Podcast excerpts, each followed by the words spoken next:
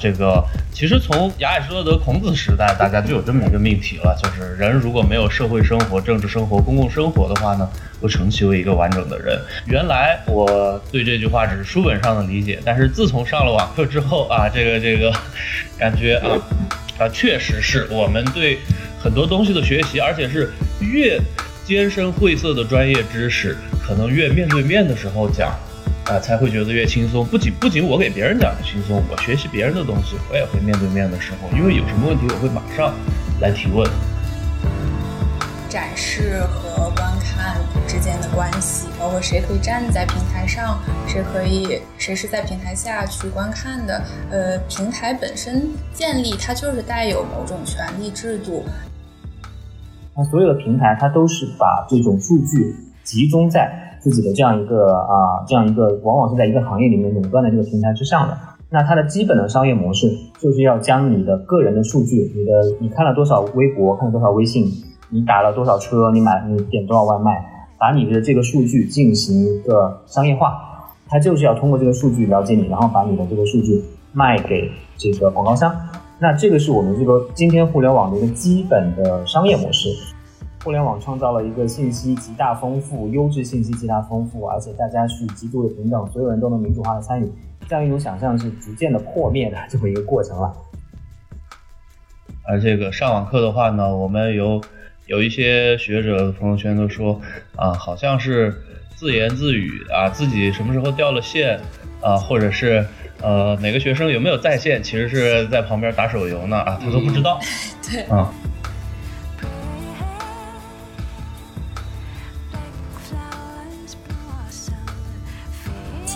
青年空间不妥协，探索生活的更多可能性。沙丘研究所以空间的角度审视万物。嗨，大家好，欢迎来到由七零六青年空间与沙丘研究所联合举办的线上客厅《空间记忆和语境》。本期嘉宾，我们请到了方可成、黄晨、李亚伦和陈飞跃。这期咱聊点啥呢？咱会聊到互联网中讨论方式的消亡，欢迎您的收听。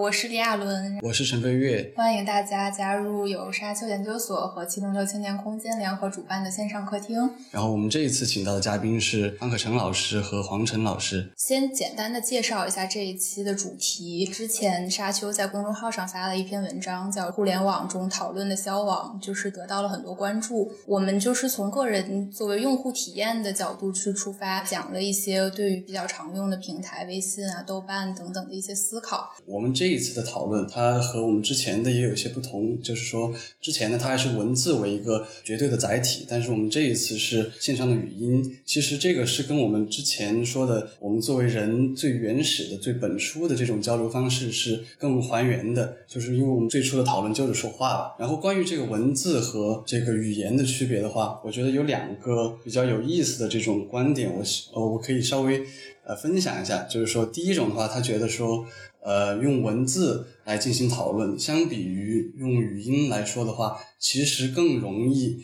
进行这种比较深层次的，也比较理性和中立客观的这么样的一种讨论。他的这个理由是说，因为我们在线上语音的时候，如果我们能够看见对方，能够看见真实的人的在场的话，其实会有很多的一些所谓的干扰项存在，比方说我们的年龄、我们的性别。我们的这个地域，它可能都会造成说，我们这个讨论它是有一定不对等的成分存在的。但是如果我们只有文字的话，它很多的这种其他的元素就已经被去掉了。那我们就只管这观点是什么，是否这种文字它就是一个更优秀的一个讨论载体。另外一边的这种想法的话，其实就相反，就是觉得说，其实文字它更加的离这个我们想要的理想的讨论更远了。因为如果说我们是真实的面对面的用语言来交谈的话，其实你是能够不停的看见对方的反应的，就是这是一个呃好像更真实的状态。就是比方说，如果你说了一个非常非常刻薄的、非常尖刻的、非常伤人的话，你能够看见对方反应，就是别人的表情很难受。那你作为一个呃，就是可以去同理心的去处理这个人际关系的一个人的话，你是能够意识到哦，我可能说了一个话比较伤人。但如果说一直就是在网上，好像把文字打出去，你看不见别人的反应，这个东西就更加的去促进了一个过度的极端的这种情绪的发泄。所以说，我觉得这个载体，这个媒介本身，就是我们怎么样去进行的这个讨论，肯定是也是一个很、很很有趣的一个东西，对吧？所以说，你不知道就就是关于这个讨论的方式，呃，你有没有什么样的一个想法可以分享给我们？我觉得你刚才的总结都非常好了。其实我想略微回应一下，你说的两点了。第一点就是在文字的交流中，可能不会，我觉得简单总结就是不会带入太多的权力关系在里面。但其实的话，虽然说面对面啊，那我们这个可能牵涉到的权利关系更多，甚至牵涉到这个身高啊，什么这个你的你的语气啊，什么什么之类的。但是呢，其实在我想，其实，在文字交流中，其实也会有这样的权利关系。就像这个呃语言交流、口语交流中有口音一样，那其实，在文字上，但也有这个文字表达能力的这个强弱啊，这方面，对吧？还有你是否使用自己的母语啊，这方面，其实也都是有牵涉到进去的。第二点呢，我其实想回应就是你说的第二种这种理论，其实，在传播学里面有一个说法，就是其实，在人和人的交流当中啊，只有可能百分之二三十的内容是通过文字。就是这个形式完成了，其实很多都是语言之外的这样一种交流，包括你刚才说到的身体动作啊、神态呀。所以我个人是觉得这其实是一个更加全全方位的这么一个交流方式了。比如说我们举个例子啊，这个学期大家都在上网课，对吧？我也在上网课，我作为老师上网课，然后很多同学作为同学在上网课。那其实我之前看到一个研究说，其实上网课看上去哦，你就在家里坐着就行了，你不需要跑，不用跑到学校，跑到教室去，好像就更轻松了。但实际上，大家往往发现上网课的效率会更低，然后你往往是更难 cover 到你在同样的时间里面，你更难去 cover 到你需要讲的那么多的内容。所以这样的感其实就是因为你不在同一个空间里面，你不能面对面的见到，所以很多信息在沟通中是丧丧失掉了。这样导致的一个结果，其实就是说你需要去更努力的去补上。这样的一个信息在里面，所以我确实觉得这个呃不同人的不同的这种交流方式，确实会导致这种不同的这样一个一个交流效果。我们也很难一概的说哪种好，哪种不好，但是我们就是要分析它中间到底是哪一种方式，到底哪种好，哪种不好。嗯。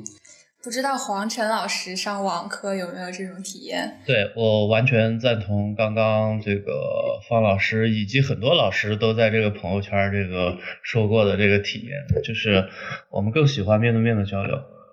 而这个上网课的话呢，我们有有一些学者的朋友圈都说啊，好像是自言自语啊，自己什么时候掉了线。啊，或者是呃，哪个学生有没有在线？其实是在旁边打手游呢啊，他都不知道。对，嗯。对，其实这个，因为这个传播学我肯定是外行了，但是在我们的这个政治学和哲学里面啊，大家可能都听说过这个哈贝马斯讲这个呃人的理性是需要通过交往行动啊来构建的啊。这个其实从亚里士多德、孔子时代，大家就有这么一个命题了，就是人如果没有社会生活、政治生活、公共生活的话呢，不成其为一个完整的人。原来我对这句话只是书本上的理解，但是自从上了网课之后啊，这个这个。感觉啊啊，确实是我们对很多东西的学习，而且是越艰深晦涩的专业知识，可能越面对面的时候讲啊，才会觉得越轻松。不仅不仅我给别人讲轻松，我学习别人的东西，我也会面对面的时候，因为有什么问题，我会马上来提问。嗯嗯嗯嗯。其实我觉得，就是从单纯的从看表情上面也能够看得出来，就是学生到底听懂了没有啊？对对。然后我是学建筑的嘛，建筑做做网课就更加难以难以交流一点，因为都是空间。然后很多时候，其实教授真的是在给你用手比划一个空间的形态，你根本就难以理解。然后我有很多同学是今年还在上学，然后做的模型就只能抱一个电脑，然后给大给教授照那个模型，其实也根本看不清楚一个整体的空间的状态。我觉得很多时候我们在当场的这个工作坊的情况下，我们是需要放一些简单的体量，然后我们对跟着教授一块儿去把它那个放一下、推拉一下，这样看出它的空间关系来。就是线上的话，可能这个空间上面它确实就更难了。嗯，所以我觉得未来吧，就是也许这个。呃，有没有一些活动，甚至包括我们的课堂啊？如果允许的话，呃，欢迎这个，就是就是可以可以那个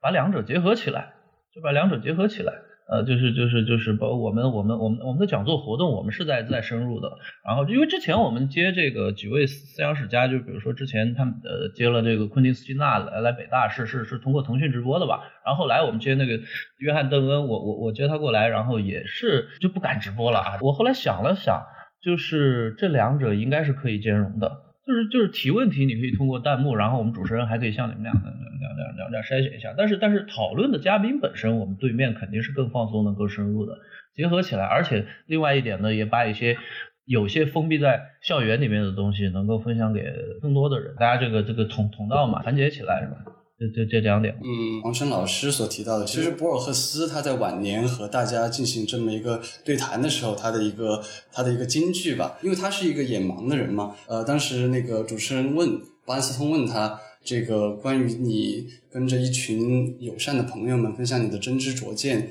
你是什么样的一个感觉？他的话其实就很有意思，他说，呃，我不觉得我是在跟一个人群说话。人群是一个幻觉，我只是在跟你们中的每一个说话。我觉得这是一个非常非常有趣的一个 take。不知道是因为他眼盲，还是说这是一个他实践了一生的一种一种一种信念。其实我也是经常提醒自己，就是因为我们也进行一些线上讲座，但是呃，特别是因为这种情况，所以我们看不见这个观众，看不见这个一个，比方说一个礼堂、一个会堂里面，我们积极堂的有这种。有这种氛围，这种在场感，但是我还是希望说，这个我们说的最好的话语都是私密的话语，就是说，他不是对着一个一个空泛的一个一个一个观众说一些过于宏大的一些一些宏论，而是说这些话是跟我们生活都有关系的，所有的我们的这种学术上面的概念也是和我们自己的生活息息相关的，跟我们作为一个用户，我们上网怎么样使用，怎么样去跟别人讨论都是相关的，所以说我也是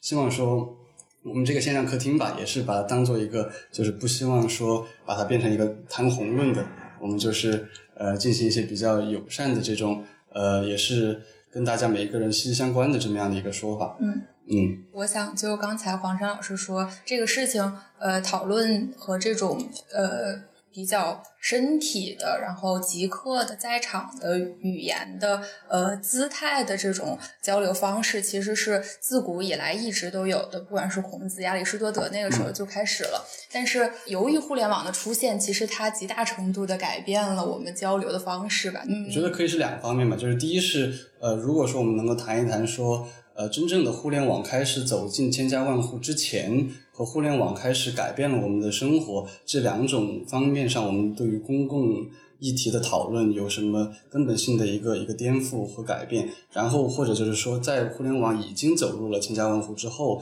我们所谓的这个一点零时期和我们现在的这个不管叫到二点零还是三点零吧，就是因为毕竟也有二十年了嘛，这之间的这个呃变化有没有哪些就是比较明显的这种？可以分享给我们的一些自己的体验或者是观察，嗯，这是一个挺大的一个问题啊，嗯，对，这是一个挺大的问题，我们只能说就是抛砖引玉的讲讲讲，从一些小的点开始讲。其实我之前想说，这个黄山老师刚才说的这个哈贝马斯公共领域了，这个实际上也是其实是传播学里面也非常重要的这个非常核心的这样一个一个一个一个东西一个概念在这里。所以呢，其实，在讲公共领域的时候，我们其实就会讲到说，那最早的时候，您您说到有咖啡馆，对吧？其实我们也觉得最早的这些报纸啊，其实也形成公共领域。那公共领域它其实有几个这个自己的一个要求啊。那第一个呢，就是你的这个 access，就是说你所所有人都都能够去这个享用它，去能够去使用它。对，你不能不能有人被排除出去了，对吧？那第二个呢，就是说你需要是一个高度自自主的，也就是说参与中间的人他是不会受到其他这种压迫在里面的，不会被强迫说什么话不说什么话，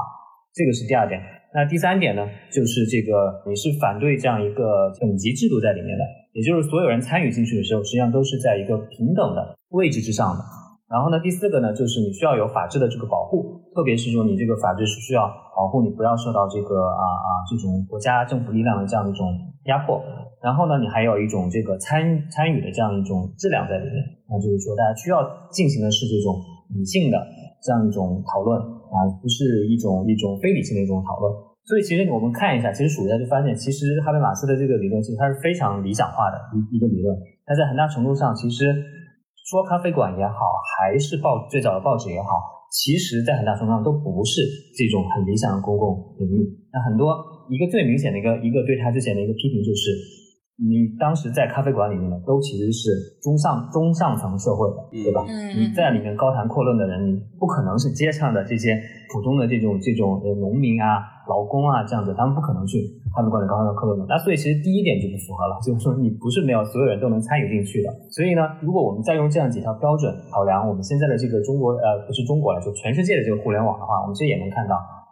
刚才您说到了一点零到二点零，我觉得这个这个转折在这里也很重要。那一点零的这个互联网呢，更多是一个啊、网站式的，也就是说，这个啊、有一些人写了内容，然后另外一些人就看这个内容就好了。那二点零呢，其实是大家全民参与在创造内容了。其实一开始，其实我不知道大家记不记得，就是可能在十几年前的时候，大家是非常高兴这个事情的，对一点零向二点零的这个转变觉得非常的开心，因为我们终于实现了一个民主化，对吧？这其实就是 extent of success，就是你这个所有人参与，所有人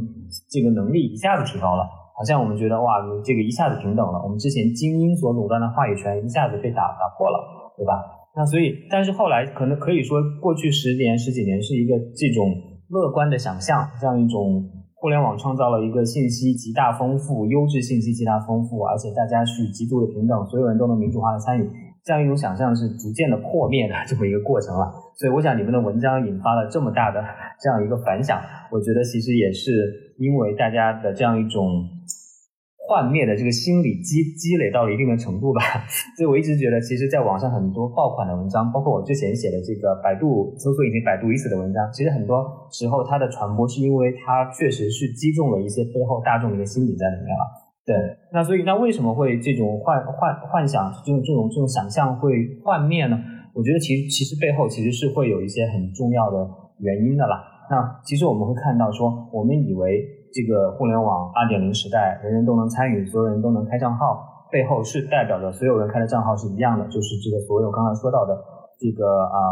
没有等级制，所有人都是 on equal footing，就所有人的这个位置都一样。但其实并不是这样子，对吧？我们看到就是这个有钱的人，他首先他可以去，比如说去买热搜，对吧？可以去用各种各样用金钱的方式去干预，让自己的这个内容啊更多人看到，可以去开很多的营销号，对吧？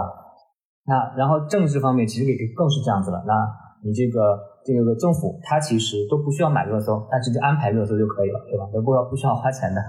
对，所以我们看到其实背后它仍然是有非常多的这样一种啊啊各种各样的权利参与干预在里面。对，所以我们能看到，我想其实啊，我们从这个角度大的这个角度来说的话，它其实就是一个，它仍然是一个充满了这样一种，表面上自诩为没有等级，其实它背后还是有一个非常这个啊强烈的这样一个等级制度在里面的。那而且我刚才说到了这个商业，其实我们能看到就是说一个非常重要的变化，从一点零到二点零时代，我不知道你们什么时候开始上网的。那我自己是从大概九八年开始上网的，那个时候的网络跟现在非常不一样。那个时候是以 Web 为基础的网络，那 Web 为基础的网络就是你所有人都可以去建自己的一个网站，然后大家可以互相访问这样子的。那现在的这个我们的互联网可以说是以平台为基础的，它不是以这样一个网站为基础的。那这个平台为基础的话，其实它就导致了我们这个平台，我们不管是社交媒体平台，是微博、微信这样的社交媒体平台，还是像什么饿了么这样的外卖平台，还是滴滴这样的打车平台，那所有的平台它都是把这种数据集中在，往往是在一个行业里面垄断的这个平台之上的。那它的基本的商业模式就是要将你的个人的数据，你的你看了多少微博，看了多少微信，你打了多少车，你买你点多少外卖，把你的这个数据进行一个商业化。它就是要通过这个数据了解你，然后把你的这个数据卖给这个广告商。那我觉得这样一个基本的商业模式，实际上就决定了所有的平台都要千方百计的去获取你更多的信息，引诱你更多的贡献自己的信息。那这样一个引流的过程，就不是绝对不是我们刚才说到的这种是大家自自发的，然后是一个理性的参与进去，它其实会受到这个平台的这个商业规则的很多的限制。所以我想，今天我们说到互联网上可能有。我们觉得仅存的几个还 OK 的，这个没有没有堕落到这个互联网这个讨论完全消亡的几个地方。我们如果说国外的话，那一个就是维基百科，对吧？维基百科是全球排名前一百的网站里面唯一的一个非商业网站，然后它上面所呈现出来的这种信息质量，然后这样一种编辑讨论这种氛围，可以说是很多其他所有商业网站都很难去达到的。那这是一个例子。那另外两个例子，一个例子就是播客，那我们这个节目也会做成一个播客。那其实上播客是现在仍然是一个非去平台化的，那你其实是完全大家不会说我都用某一个平台，大家用很多各种各样的泛用型客户端来收听这个播客。那你在听播客的这个过程中，你是冲着一个啊播客的名字、节目的名字去去去听的，那就好像是说你是冲着某一份报纸的名字去买的一样。你不是打开某一个平台，在这个平台由平台来给你推算法，给你算各种各样的这种这种节目，所以它是一个去平台化的。那在第三个例子就是这个 email 电子邮件，电子邮件其实也是一个去平台化的，因为大家都用各种各样不同的邮件，用学校的邮件，用 Gmail，用其他的邮件，对吧？那大家都用不同的客户端，但是彼此之间其实是可以通信的，而且还有一些软件它可以实现这种大规模的这种群发的这样一种一种一种一种功能在里面。那背后它其实也是没有这样一种去把你的这个用户数据去去去去要变现它这样一种基本的这种平台的商业模式在里面的。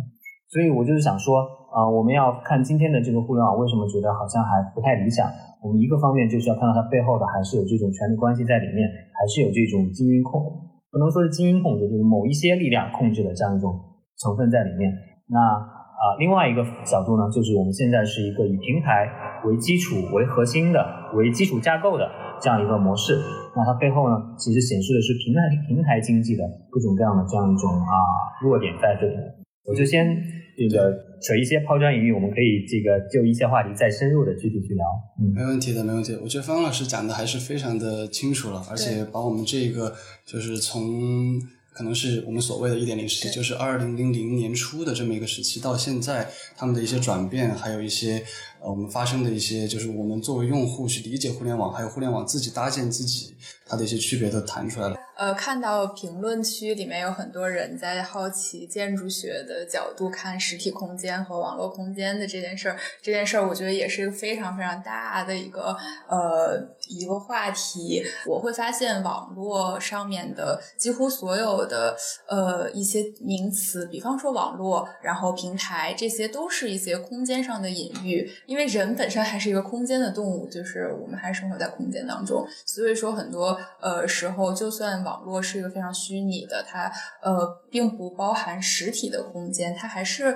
呃带有很多空间的状态的。比方说我们现在这个聊天室，它那个界面就是我们可以看到有多少的人存在在在在这里，然后呃谁说话它会切换，就是呃很像我们意识到的世界。比方说，一个人在说话，我们的专注力会放在他的身上，就很像 Zoom 的界面。我个人会觉得虚拟。空间和现实空间之间的呃界限没有那么强烈了，就是并不是说我们现在进入了互联网，呃，原本实体空间的建筑学的城市学的就都没有用了。嗯，我觉得还是非常非常相关的。关于这一点的话，呃，不知道两位老师呃有没有什么想法或者是补充？就是呃，网络比作不同的空间吧，就像我们之前说的，我们更多讲把它想象成一种网络，一种。强烈的交互到我们零七年其实是有一个转向的，就是把它更多的比作一个平台。那其实大家就会把它想象成一个很开阔的，也好像一个很开场的，但实际上它是一种展示和观看之间的关系，包括谁可以站在平台上，谁可以谁是在平台下去观看的。呃，平台本身建立它就是带有某种权力制度，然后带有某种人为的塑造的，呃。不是非常自然的那种状态的，嗯，不知道，呃，黄老师和黄老师这边对于这方面有没有什么想法？我简单说一点，就是可能有一点关系，但是可能又跟你们说的这个不太一样。就是其实我觉得一个趋向，比如说特别是水界里面的趋向，就是之前可能大家还是存在把线上线下二元分开的这样一种。其实大家渐渐的意识到，其实网络不是什么虚拟的，网络是非常实在的，然后甚至是一种非常物质性的一个存在的。就大家好像看上去是看不见摸不着的，但它背后是有相当的物质性存在的。举个简单例子，刚才你们说到比喻，对吧？其实我一开始想到网络的比喻，那就是云，对吧？我们现在 云端云存储，哦，好像真的就是飘在空中的很美丽的一朵白云一样。但实际上，我们的云是什么呢？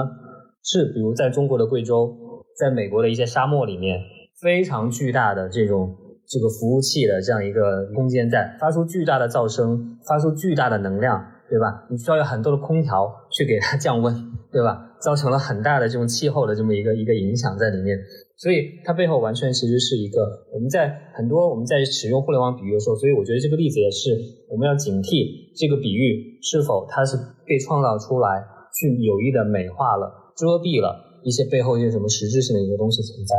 我我我更愿意用我们大家这个熟悉的这个历史学家这个福格森的一个一个一个书名吧，《广场与高塔》，其实就是就是我们无论是这个跟人打交道啊，还是传播信息啊，呃，都有这样两种的方式，就是说白了，一个平面化的，一个组织化的，呃，然后呃，我觉得两者可能都是必要的。我一直是个结结合派，就是怎么结合呢？实际上，因为根据政政治经济学的。一些视角，比如说有交易成本嘛，对吧？就是有些有些时候，你这个用这个高塔式的传播，你比如说，比如说上课我给你教基础知识。那肯定是这个这个这个效率最高的，就比如说有有些小孩啊，或者是我在给你讲导论的时候，本科生导论的时候，那不需要咱咱咱咱们咱咱讨论的。好多人可能还比如说在政治系里边，他他可能还高中高中课本刚毕业呢，他对这个什么是现代政治科学可能一无所知，是吧？这个时候这个时候肯定是以我讲为主，所以我们本科课往往把它称之为这个 lecture 啊。但但是这个比如说硕士课或者像咱们今天这种学术会议的话，可能就是广场式的这个这个这个这个收益更大而成本更低，对吧？交尤其是交易。成本更低，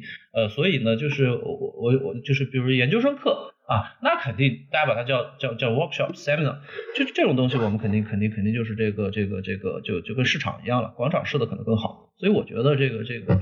还是根据不同的议题和大家不同想要获取信息的这个阶段和深度，我觉得就是应该来说没有没有没有没有没有任何一种这个这个绝对的这个这个这个传播形式是最高效的。那很多东西其实很多前辈学者们都已经算出来了，就是你的这个收益、交易成本、信息沟通是到在在什么什么在多少的时候，呃你应该采取比如说什么平台多一点了，弹幕多一点了。还是这种这个这个这个垂直垂直的这个直直直接直接印课件考试啊多一点收益更高啊，我觉得这个这个如果大家感兴趣的话，可以去搜这个这个专门的学者这样一个一个一个一个一个一个研究的这个一个一个结果了。但是肯定我们都是主张兼而用之的啊。《广场与高塔》这本书，我觉得也是，就它的标题就会让建学建筑学的我和亚伦都会非常感兴趣吧。我觉得很重要的就是我们说的所谓的一个。我们对于民主化的一个期待，就是自下而上的一种模式的期待，它其实最后反映出来很多平台，它实质上是为资本服务的。就是这个东西可能是在很大的程度上，它呃，并不是我们所谓想象它是一个纯然政治化的一个一个一个理想的诉求，而是它是也是一个商业的需要让它商业上成功的一个模式。所以说，呃，它是一个比较复杂的一个一个一个综合的运作的一个一个结果。